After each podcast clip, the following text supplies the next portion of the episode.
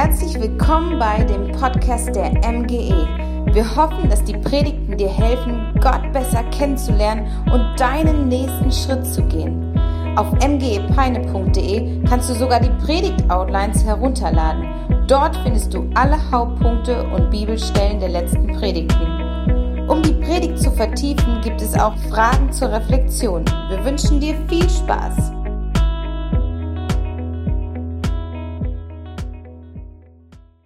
Ja, wir starten heute in eine neue Predigtserie. Äh, Wie übersteht man einen schlechten Tag? Wie übersteht man einen schlechten Tag? Und wir wollen uns auf, oder diese Predigtserie soll auf Karfreitag und Ostern vorbereiten. Dass wir unser Herz vorbereiten für diese, ja, für diese Erinnerung, die wir feiern, für dieses Fest, was wir feiern, Karfreitag und Ostern. Und wir wollen von Jesus lernen, wie er mit schlechten Tagen in seinem Leben umgegangen ist oder wie er mit dem schlechtesten Tag in seinem Leben umgegangen ist. Ich bin Matthias Wiebe, ich bin Pastor hier in der Gemeinde und ja, ich wünsche mir, dass diese Predigtserie dir hilft, einfach zu lernen, mit, äh, mit Misserfolgen umzugehen, mit Niederlagen umzugehen, mit äh, komischen Tagen umzugehen, schlechten Tagen umzugehen. Jeder von uns kennt schlechte Tage, oder? Hattest du einen schlechten Tag? Erinnere dich mal an letzte Woche gab es da so schlechte Tage. Viele Tage hatten das Potenzial, ein schlechter Tag zu sein, oder? Das Wetter war ein bisschen grau, die Wolken waren da, es hat geregnet und so weiter. Das fördert das ja, ne? so ein bisschen, so die schlechte Stimmung. Aber kennt ihr das, wenn alles schief geht, was schief gehen soll? Du hast die Nacht nicht gut geschlafen, deine Kinder sind vielleicht krank oder du bist selbst krank, du hast einen Streit mit dem Ehepartner, mit einem guten Freund oder du hast, bekommst dann auf einmal nichts Produktives hin auf der Arbeit. Alles geht schief, du bist gereizt wie ein Bulle, ne? du musst nur einer ein falsches Wort sagen und du explodierst. Unerwartete Rechnungen flattern ins Haus, irgendwie ein richtig schlechter Tag. Jeder kennt, kennt das von uns. Und wenn man so mittendrin ist in einem schlechten Tag, dann denkt man manchmal, das hört nie auf. Das, das wird sich nie ändern. Irgendwie ist das unendlich. Meine Kids, die sind jetzt schon seit sechs oder sieben Wochen krank. Ne? Es ging los mit einem Infekt, hatten die Fieber, inklusive Rückfall, dann Schnupfen, das geht jetzt auch schon zwei Wochen, schon länger. Und dann denkt man wirklich, so nach sechs, sieben Wochen, jetzt reicht es doch eigentlich, oder? Ich meine, für alle, die Eltern sind von kleinen Kindern, die, ihr wisst, was das bedeutet, wenn die Kinder krank sind, oder? Das ist nicht nur schlecht für die Kinder, sondern auch schlecht für die Eltern. Die Nächte werden kürzer. Genau, und äh, man, man denkt sich, wann hör, hört das auf? Wahrscheinlich nie. Und Jesus hatte einen richtig, richtig schlechten Tag. Und diesen Freitag nennen wir Karfreitag. Im Englischen nennt man diesen Tag Karfreitag Good Friday also wörtlich übersetzt guten Freitag oder guter Freitag. Für uns ist dieser Tag gut, aber für Jesus war der ziemlich mies, ziemlich schlecht dieser Tag, weil all, all das Schlechte zusammengebündelt traf ihn an diesem Tag. All das Schlechte auf dieser Welt traf ihn. Und ich glaube, Jesus, er ist derjenige, der mit uns mitfühlen kann und der uns auch Tipps geben, geben kann, wie wir wie wir mit schlechten Tagen umgehen.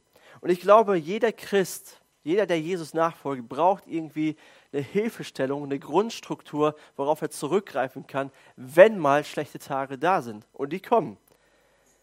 Und da, das möchte ich mit euch in dieser Predigtserie durchgehen. Wir werden uns, Jesus spricht am Kreuz sieben letzte Worte oder die sieben oder sieben Sätze bis Karfreitag sind es nur noch vier, vier Sonntage. Also werden wir uns vier davon anschauen, vier Worte von Jesus, die er spricht.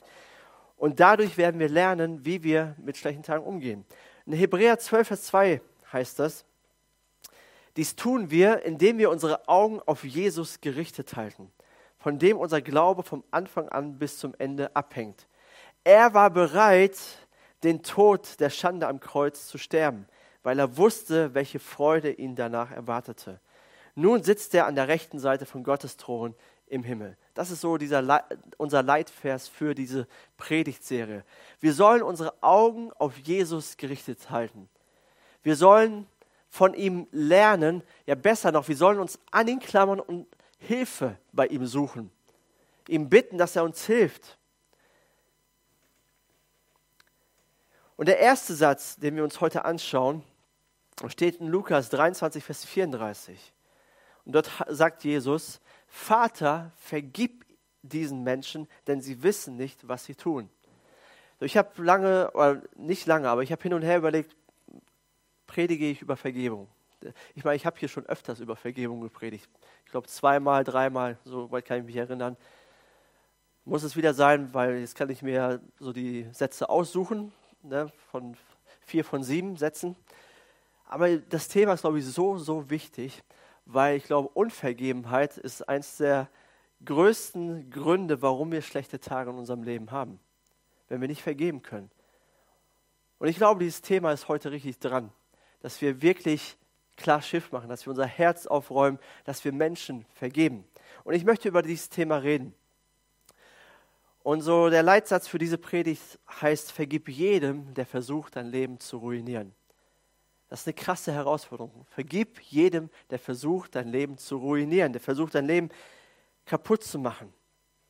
Menschen haben Bereiche unseres Lebens, unseres Herzens kaputt gemacht, haben irgendetwas, ja, haben, haben Dreck hinterlassen. Und wir fragen uns mal, wie sollen wir damit umgehen? Was machen wir jetzt? Ich habe ein Bild mitgebracht. Genau. Das kann man so ein bisschen erkennen, oder? Das ist ein Schwertransporter. So deswegen mache ich gerne die Jalousien zu, dass man das besser sehen kann. Ich habe hier schon das eine oder andere Mal gehört, warum ist es zu? Aber wenn das zu ist, dann kann man das besser erkennen. Ne? Jetzt sieht man das nicht ganz so, aber das ist ein Schwertransporter, der so ein Flugzeugflügel hat ne? auf dem Dings. Und so sind wir manchmal, wenn wir Unvergebenheit in unserem Herzen tragen. Wenn wir nicht vergeben können, wenn wir, ja, wenn wir äh, Verletzungen angesammelt haben, angestaut haben. Denn wir haben alle die Tendenz, in uns, Dinge anzusammeln, nicht zu bereinigen, einfach, einfach weiterzuleben, einfach weiterzugehen, ohne das wirklich in Ordnung zu bringen. Und dann sind wir so wie ein Schwertransporter, der eine Überladung hat und der nur langsam vorwärts kommt und wer der eigentlich kaum vorwärts kommt und, und stecken bleibt. Und ähm, ich habe die unglaubliche Geschichte gelesen von einem Mann namens Oliver Cromwell der war, der war ein, Vorsteher, ein Vorsteher einer politischen Partei in Großbritannien im 16. Jahrhundert. Und diese Partei hat sich zum Ziel gesetzt, die Monarchie in England zu stürzen. Und das haben sie auch tatsächlich geschafft durch einen großen Bürgerkrieg im Jahre 1649. Und der damalige König Charles I., er wurde festgenommen und vor Gericht gestellt und über ihn wurde das Todesurteil ausgesprochen. Und 59 führende Leute damals haben dieses Todesurteil beschlossen und unterschrieben. So, das hat nicht lange gehalten. Elf Jahre später kam die Monarchin wieder zurück und haben die Kontrolle wieder zurückgewonnen in England. Und der Sohn von König Charles, nämlich Charles II., wurde zum Nachfolger eingesetzt, zum König über England. Was glaubt ihr, hat dieser König Charles II. sofort gemacht? Er hat sich die Liste mit den 59 Männern geschnappt, hat sich diese Liste angeschaut und hat veranlasst, dass alle verhaftet werden. Er wollte unbedingt Rache, Vergeltung dafür haben. So, das Problem war, dass 15 von diesen 59 Männern schon tot waren. Sie lebten nicht mehr. Für ihn war das aber kein Problem. Er wollte Rache und so ließ er die Toten ausgraben, die 15 Toten, und neben den anderen 44 vor Gericht sitzen. Und alle haben das Todesurteil bekommen und wurden gehängt, auch die schon bereits Toten. Das ist ein richtig krasses Bild, ein radikales Bild, aber das beschreibt sehr gut, wenn wir etwas nicht loslassen können, wenn wir nicht vergeben können. Das zerstört unser Leben, das macht uns total kaputt. Man ist wie ein Schwertransporter und man kommt nicht voran. Die Dinge lasten schwer auf einen. Jemand hat mal gesagt, nicht zu vergeben ist wie Gift zu trinken und zu hoffen, dass der andere daran stirbt. Wie Gift zu trinken und zu hoffen, dass der andere daran stirbt. Unvergebenheit schadet nicht die Person, die dich, die dich verletzt hat, sondern sie schadet zuallererst dir. Und das ist ja das Verrückte. Der andere, der weiß von dem wahrscheinlich gar nichts, was in deinem Herzen abgeht. Dass du bekümmert bist, dass du am Ende bist und du quälst dich über Jahre und kannst nicht loslassen. Unvergebenheit hält dich gefangen und trennt dich von einem Leben in Freiheit, von einem Leben, was Jesus für dich vorgesehen hat. Und ich habe mal so überlegt, okay, wie können Menschen uns verletzen? Wie haben Menschen Jesus damals verletzt? Das erste ist Verrat. Wurdest du schon mal von einem Menschen verraten oder tief verletzt, tief enttäuscht? Eine Person, die, dich, die dir sehr nahe stand, die du lieb hattest? Oder wurdest du hängen gelassen? Jesus hat das erlebt. Judas, sein Jünger, verrät ihn. Er kommt mit einer Armee von Soldaten in den Garten Gethsemane und führt Jesus ab wie ein Schwerstverbrecher. Judas, der jedes Wunder miterlebt hat, der die Lehre in Jesu miterlebt hat, der die Freundlichkeit von Jesus erlebt hat, verrät ihn. Und so kann es uns auch manchmal passieren, dass Menschen uns verraten. Oder falsche Beschuldigungen. Wurdest du schon mal für Dinge beschuldigt, die du nicht getan hast? Wo du wusstest ganz genau, das war ich nicht. Das habe ich nicht gesagt, das habe ich nicht getan. Jesus wurde von falschen Zeugen beschuldigt. Warum? Damit er umgebracht werden kann. Jesus hat nie etwas falsch gemacht. Das ist hart, wenn Menschen dich falsch, falsch beschuldigen. Oder Ablehnung. Ablehnung ist eines der schlimmsten Dinge, die wir erfahren können. Ausgestoßen zu werden, Outsider zu sein. Jesus, in seiner schwersten Stunde, wieder von seinen Jüngern, seinen engsten Freunden sogar, Petrus, Johannes und Jakobus, verlassen. Sie hauen ab. Sie lassen ihn im Stich. Misshandlung. Jesus weiß, was es bedeutet, körperlich, aber auch psychisch misshandelt zu werden. Grausamkeiten zu erleben. Oder Demütigung. Demütigung ist eines der Dinge, die in unserem Herzen sind und die, die es schwer machen zu vergeben, Menschen loszulassen. Aber am Kreuz zu sterben war damals nur für Schwerstverbrecher, für Schwerstverbrecher reserviert. Und Jesus hat keiner Fliege was zuleide getan. Jesus war der demütigste von allen und er musste den demütigsten Tod von allen sterben. Splitternackt am Kreuz. Um sein Gewand wird gewürfelt. Es wird ein Spiel daraus gemacht, um seinen Tod. Tiefer geht es nicht. Aber ich glaube, das alles qualifiziert Jesus, dir zu helfen. Vergebung ist ja eine sehr emotionale Sache. Da geht es wirklich ins Eingemachte, da geht es tief um unser Herz. Und ich glaube, Menschen werden manchmal nervös, wenn sie das Wort Vergebung hören, wenn es um dieses Thema geht. Und bevor wir uns anschauen, warum wir vergeben sollen, möchte ich euch erstmal sagen, was Vergebung nicht ist. Vielleicht wird es dir helfen zu vergeben, wenn du weißt, was Vergebung nicht ist. Das erste ist, Vergebung bedeutet nicht, die Verletzung klein zu reden, die du hast. Vergebung bedeutet nicht, die Verletzung klein zu reden. Wenn du die Dinge erlebst, die ich gerade auferzählt habe, dann bedeutet es nicht, als guter Christ, als jemand, der Jesus nachfolgt, zu sagen, ach, das war doch nicht so schlimm. Ich bin Christ, der Geist Gottes ist in mir und das werde ich schon irgendwie, das werde ich schon irgendwie überwinden. Nein, es hat wehgetan und es war nicht in Ordnung. Oder zu sagen, ach, ich bin ein Mann, ich bin ein Kerl, Kopf hoch, ein Indianer kennt keinen Schmerz, da muss ich durch.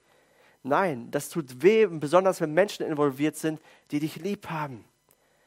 Und das ist eine Kleinigkeit, das ist nichts Großes, es war etwas Kleines. Nein, es war etwas Großes. Es ist ein Stück von deinem Herzen kaputt gegangen. Und das ist schlimm. Wenn sich jemand an dir versündigt hat, dann ist das schlimm. Dann ist das Sünde. Es ist keine Kleinigkeit. Vergebung bedeutet nicht, dich selbst zu verleugnen und irgendwie Durchhalteparolen zu schmettern. Gott wird kein Auge zudrücken oder wird es nicht irgendwie unter den Teppich kehren oder dir sagen, Kopf hoch, stell dich nicht so an, ich habe doch viel mehr durchgemacht als du. Gott wird Recht sprechen.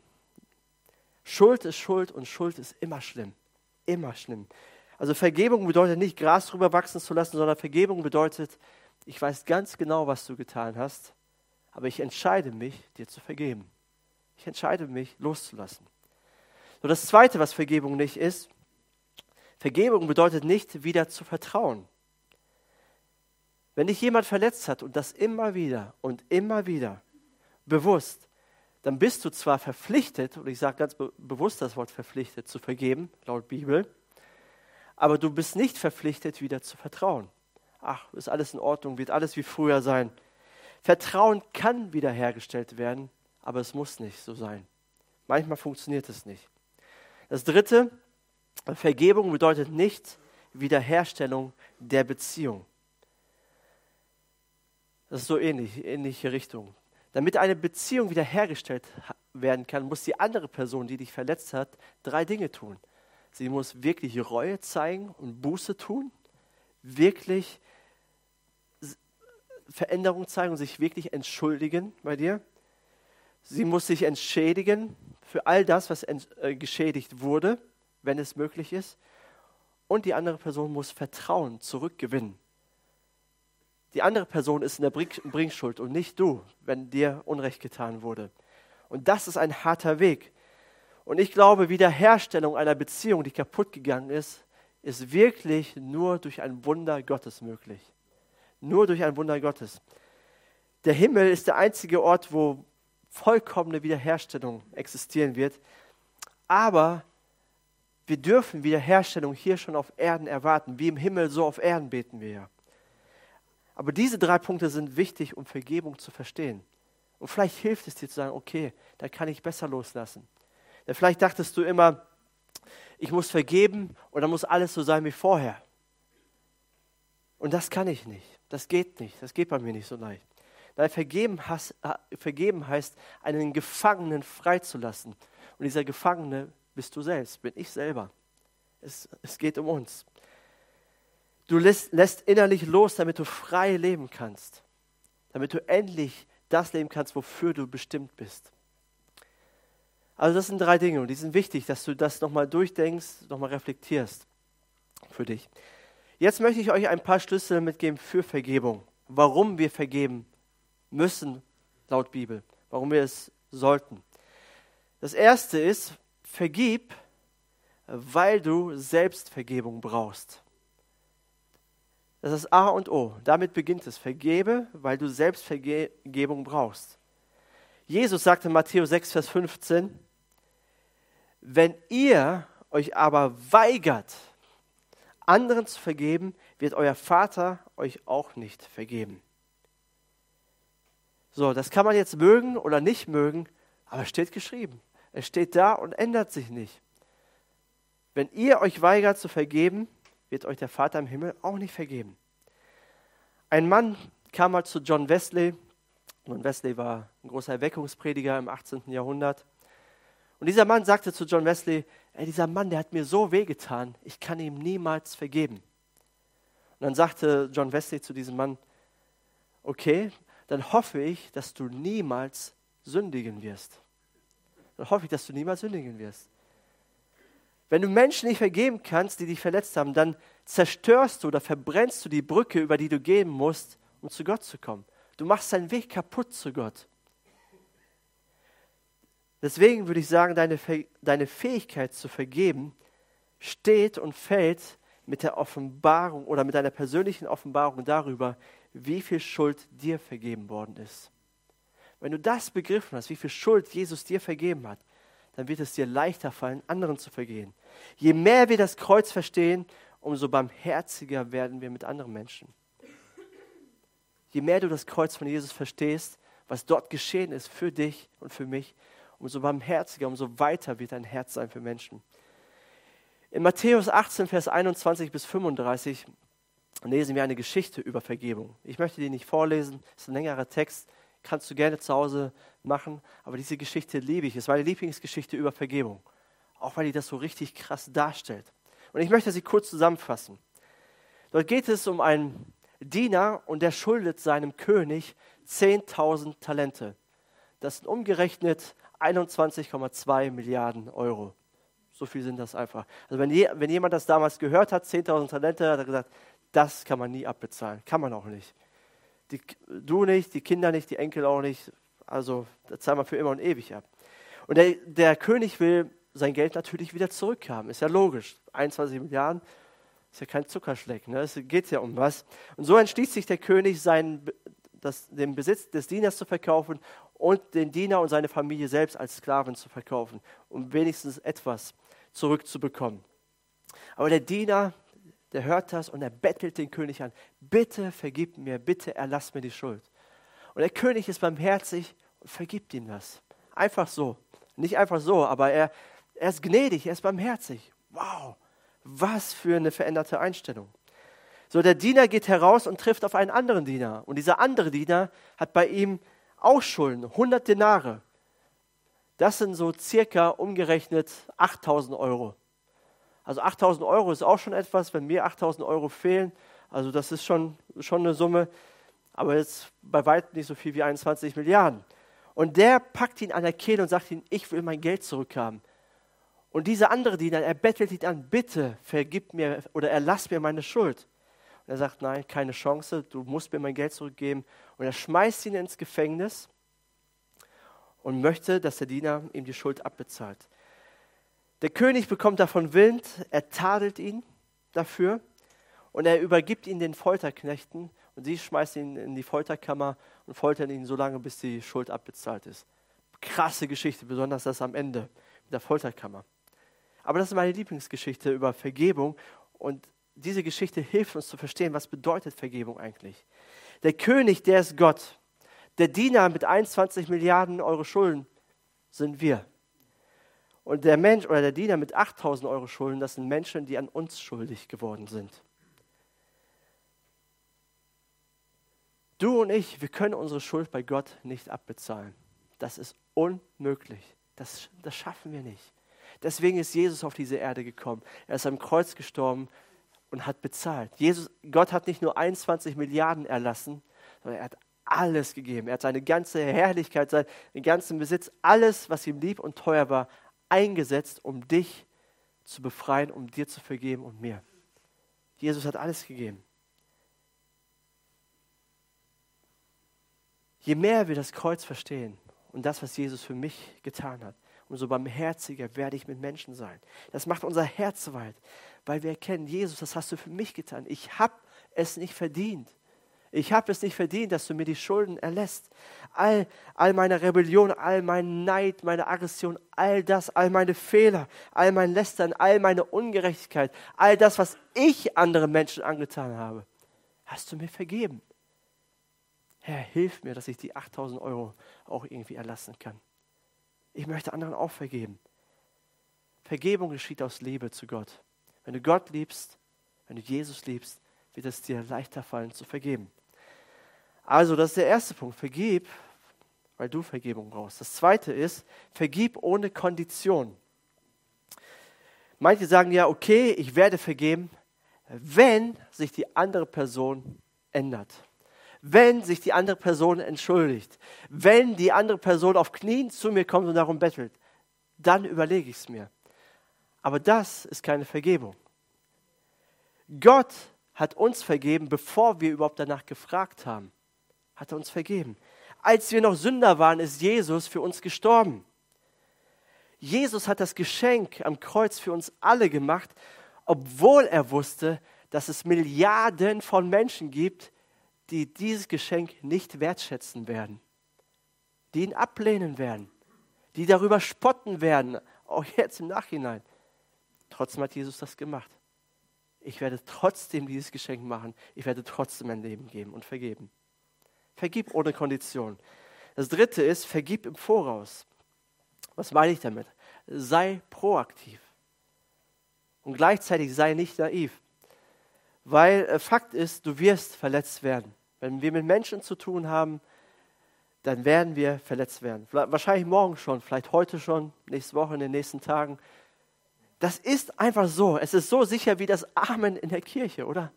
Wir werden verletzt werden. Aber geh mit dieser Klarheit durch die Welt, nicht mit Naivität. Und weil du weißt, dass du verletzt werden wirst, entscheide dich, ich will einen Lebensstil der Vergebung führen. Und wenn du in eine brenzlige Situation kommst, wenn dich jemand verletzt, wenn jemand dich ärgert, sagst du, okay, Vater, vergib ihm. Bereite mein Herz heute schon vor für morgen. Bereite mein Herz vor. Das, ne, ähm, Vater unser beten wir das auch. Vergib uns unsere Schuld, wie auch wir unseren Schuldigern vergeben.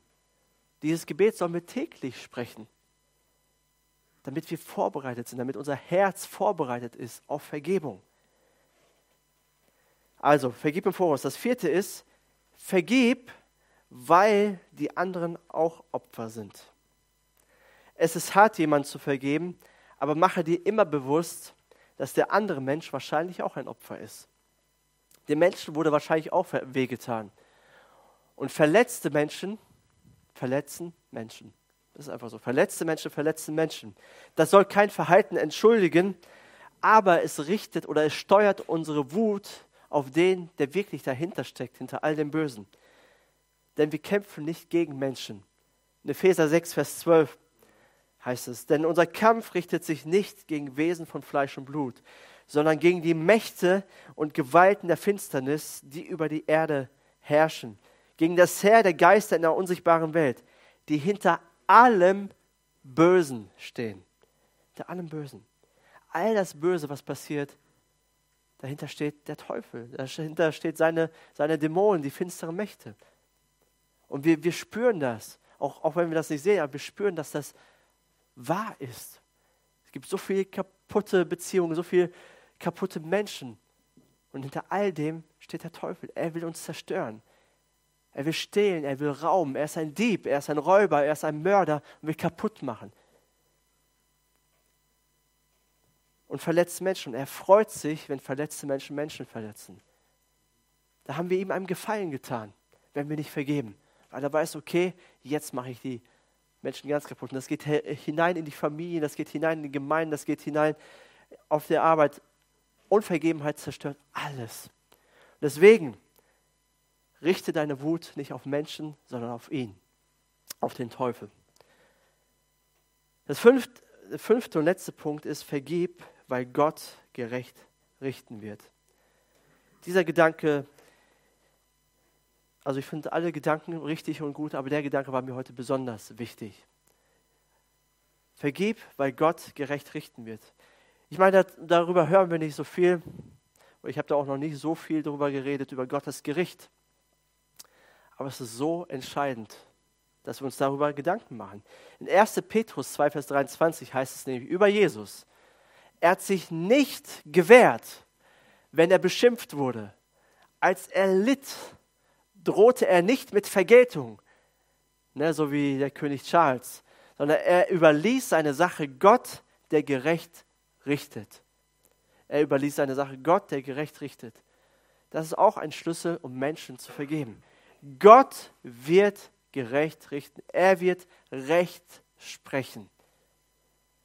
Ich habe eine herzzerreißende äh, Geschichte gelesen über einen Jungen, der heißt Daniel oder Daniel aus Amerika. Und diese Geschichte trägt sich am 14. Dezember 2012 in einer Kleinstadt in Amerika zu.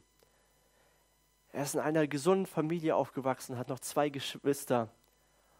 Und eines Morgens steht er auf und es ist ein herrlicher Morgen, überall Weihnachtsdekoration, eine nette Stimmung.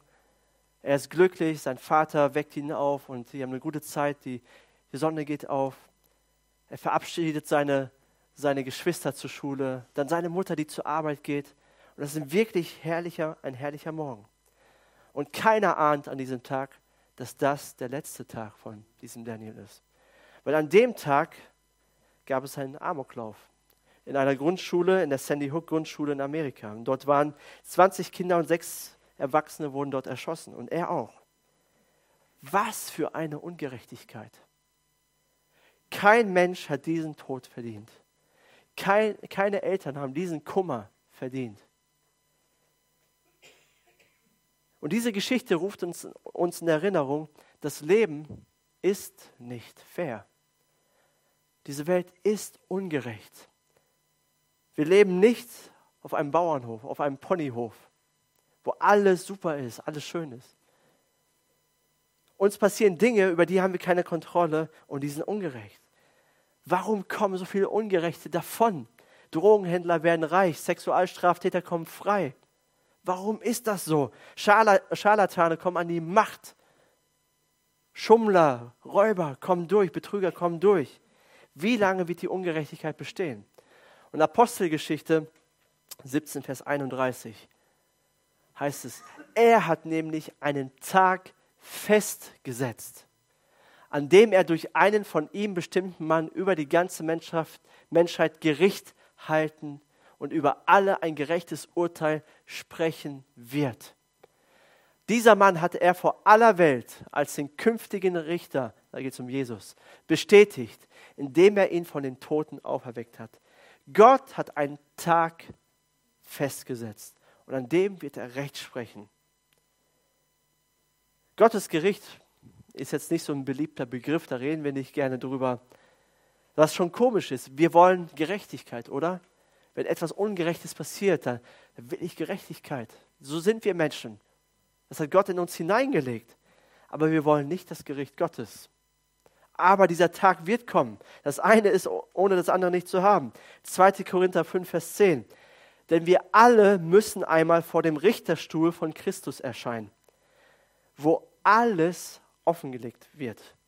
Ne? Wir alle, wo alles offengelegt wird. Und dann wird jeder den Lohn für das erhalten, was er während seines Lebens in diesem Körper getan hat, ob es nun gut war oder böse.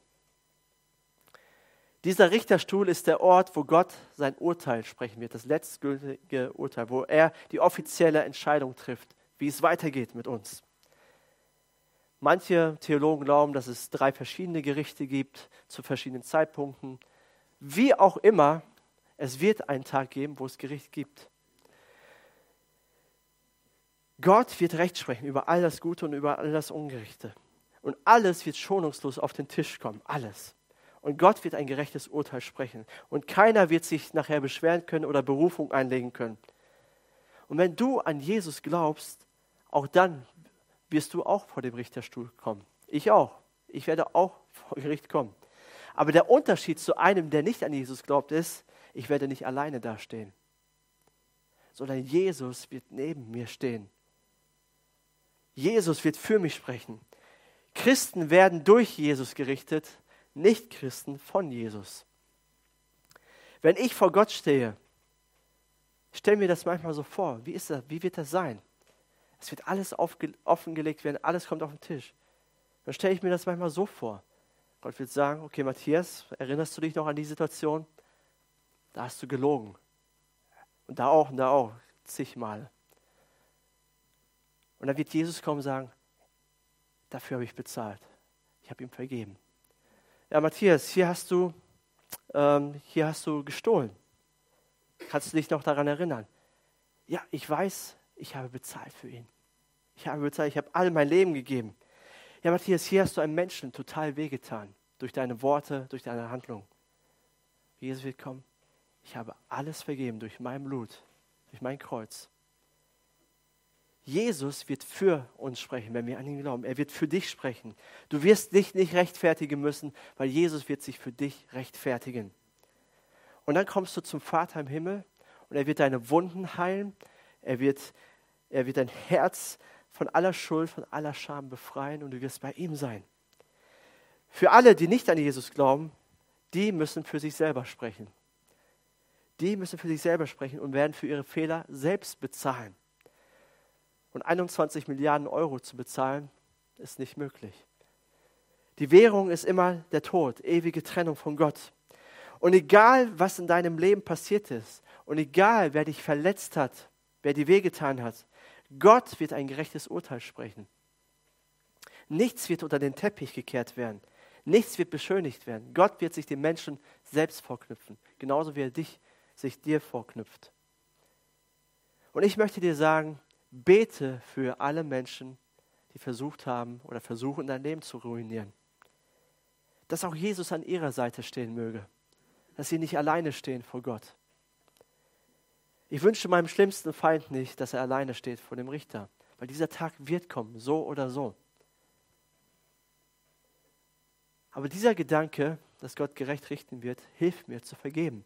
Warum? Weil ich weiß, ich werde auch gerichtet werden und da wird mir die Gnade Gottes nochmal total neu bewusst. Und der andere wird auch gerichtet.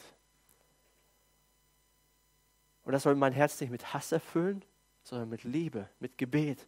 Gott, ich bete und bitte für ihn, dass er dich kennenlernt und dass du ihm Gnade erweist. Amen. Ich möchte schließen mit einem Vers aus Matthäus 18, Vers 21 bis 22. Dann kam Petrus zu ihm und fragte, Herr, wie oft soll ich jemanden vergeben? Also das war schon immer eine wichtige Frage, der mir Unrecht tut. Siebenmal? Nein, antwortete Jesus. 70 mal siebenmal. 70 mal 7 mal. Wer gute Mathe ist und keinen Taschenrechner braucht, der weiß, das sind 490. Ich brauchte einen, habe mir das hier aufgeschrieben, das Ergebnis. 490 mal jemandem sein Unrecht zu vergeben. An anderer Stelle heißt das täglich. 7 mal 70 täglich im Lukas-Evangelium. Das bedeutet, wenn man das umrechnet, alle drei Minuten. Stell dir vor, jemand tut dir alle drei Minuten Unrecht. Immer dieselbe Person, vielleicht immer dieselbe Sache. Ich sag mal so, spätestens nach dem dritten Mal würde ich nicht mehr vergeben, sondern ihm eine mitgeben, oder? Wäre Schluss. Jesus sagt siebenmal, 70 Mal. Und es geht ihm nicht um die 490 Mal. Diese Zahl steht symbolisch für unendlich oft. Unendlich oft. Und Jesus fordert von uns nicht etwas, was er selber nicht getan hat, was er nicht selber, ähm, selber machen würde. Jesus vergibt dir unendlich mal oft. Unendlich mal. Es gibt kein Limit, so sehr liebt er dich. Du kannst ihm alle drei Minuten am Tag enttäuschen. Ich hoffe, du machst das nicht, aber du kannst und er wird dir vergeben, wenn du zu ihm kommst. So ist unser Gott. Unendlich groß ist seine Gnade. Und nichts zu verstehen.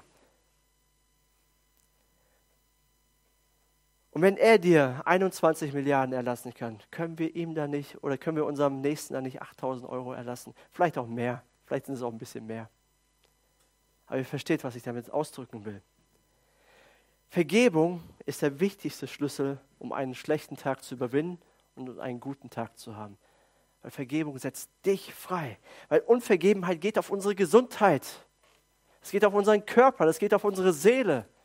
Das beschwert uns, das, das lähmt uns. Man ist anfälliger für, für Depression, man, ist, man altert schneller, man geht kaputt. Kein Funkel mehr in den Augen, kein, keine Liebe mehr. Das wollen wir dem Teufel doch nicht zu Gefallen tun. Wir wollen vergeben. Ich will vergeben. Jesus, hilf uns. Und Jesus lädt dich heute ein und sagt, komm zu mir ans Kreuz. Komm zu mir. Ich möchte dich erlösen. Ich möchte dir helfen. Ich möchte dir Kraft geben. Du bist nicht allein. Lass uns zusammen beten.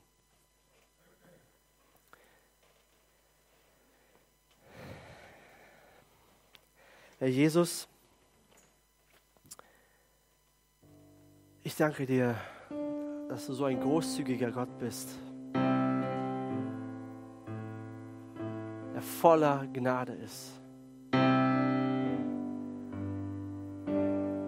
und der uns gerne begnadigt, gerne barmherzig zugewendet ist. Danke dafür.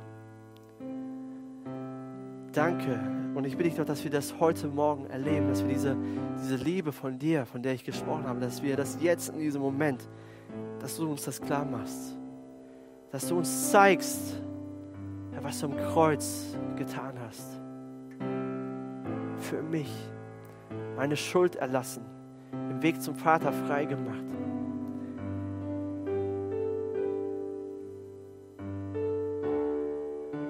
Und es ist unmöglich, aus eigener Kraft zu vergeben. Ich hoffe, das wurde durch diese Predigt klar. Klar, wir müssen auch unseren Teil dazu tun, aber es ist unmöglich, dass wir das alleine schaffen. Der einzige Weg ist, Jesus Christus in sein Leben einzuladen und seine Liebe, seine Kraft und seine Vergebung zu empfangen. Du brauchst Jesus in deinem Leben, damit du vergeben kannst. Und wenn du Jesus noch nie in dein Leben eingeladen hast, wenn du noch nie eine Entscheidung für Jesus getroffen hast und gesagt hast, Jesus, ich möchte dir nachfolgen, ich möchte an dich glauben, ich möchte, ich möchte dir ähnlicher werden, ich, ich brauche deine Vergebung, dann möchte ich das, dann möchte ich diese Frage dir heute stellen, weil du brauchst Jesus, damit du anderen vergeben kannst. Alleine wird das schwierig. Wenn du hier bist und noch nie diesen Schritt gemacht hast, möchte ich dir diese Möglichkeit geben. Wer ist hier, der sagt, ich möchte Jesus Christus nachfolgen? Ich möchte Jesus in mein Leben einladen. Ich möchte, dass er in meinem Herzen ist. Ich möchte an ihn glauben. Dann streck gerade deine Hand aus. Ich möchte für dich beten. Wer ist hier, der sagt, ich möchte Jesus nachfolgen?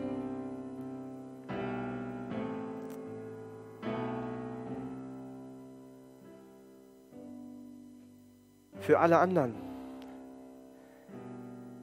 Ich kann mir vorstellen, ich glaube und bin überzeugt davon, dass ich während gepredigt habe, der Geist Gottes dir Menschen in den Kopf geschickt hat oder gezeigt hat, im Kopf gezeigt hat, wo etwas zwischen dir und ihm oder ihr steht. Wo Unvergebenheit ist, wo du noch nicht losgelassen hast. Und Jesus lädt dich ein und sagt dir, lass los, vergib. Lass dich frei. Komm aus dem Gefängnis raus. Und wenn du das möchtest, wenn du Menschen loslassen möchtest, vergeben möchtest, dann möchte ich jetzt ein Gebet für dich sprechen. Du kannst es für dich persönlich an deinem Platz nachsprechen, deine eigenen Worte auch dazu benutzen. Aber dass du offiziell eine Entscheidung triffst, sagst, ich lasse los. Ich möchte mich nicht mehr davon bestimmen lassen. Und ich möchte dieses Gebet vorsprechen. Du kannst es einfach an deinem Platz, wo du bist, für dich nachsprechen. Herr, manche Menschen liebe ich nicht, habe ich nicht geliebt, sondern ich lehne manche Menschen ab und Unvergebenheit ist in mir. Ich kann nicht vergeben. Ich bitte dich, mir die Kraft zu geben, loszulassen und diejenigen zu vergeben, die mich verletzt haben, die mein Leben, mein Herz ruiniert haben. Gib mir die Kraft dazu.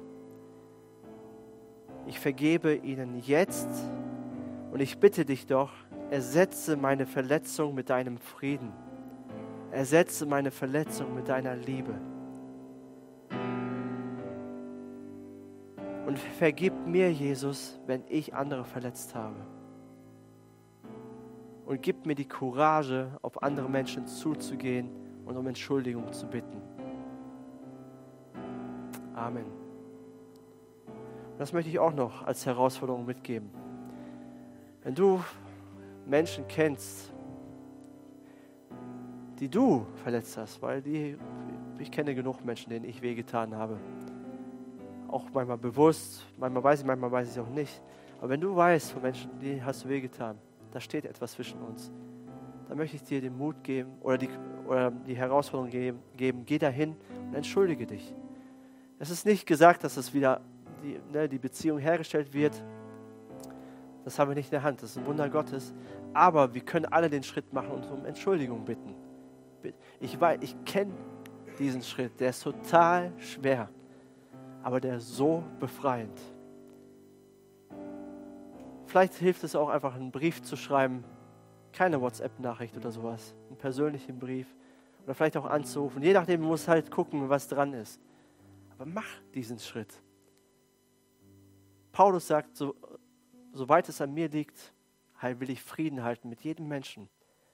Okay, Amen.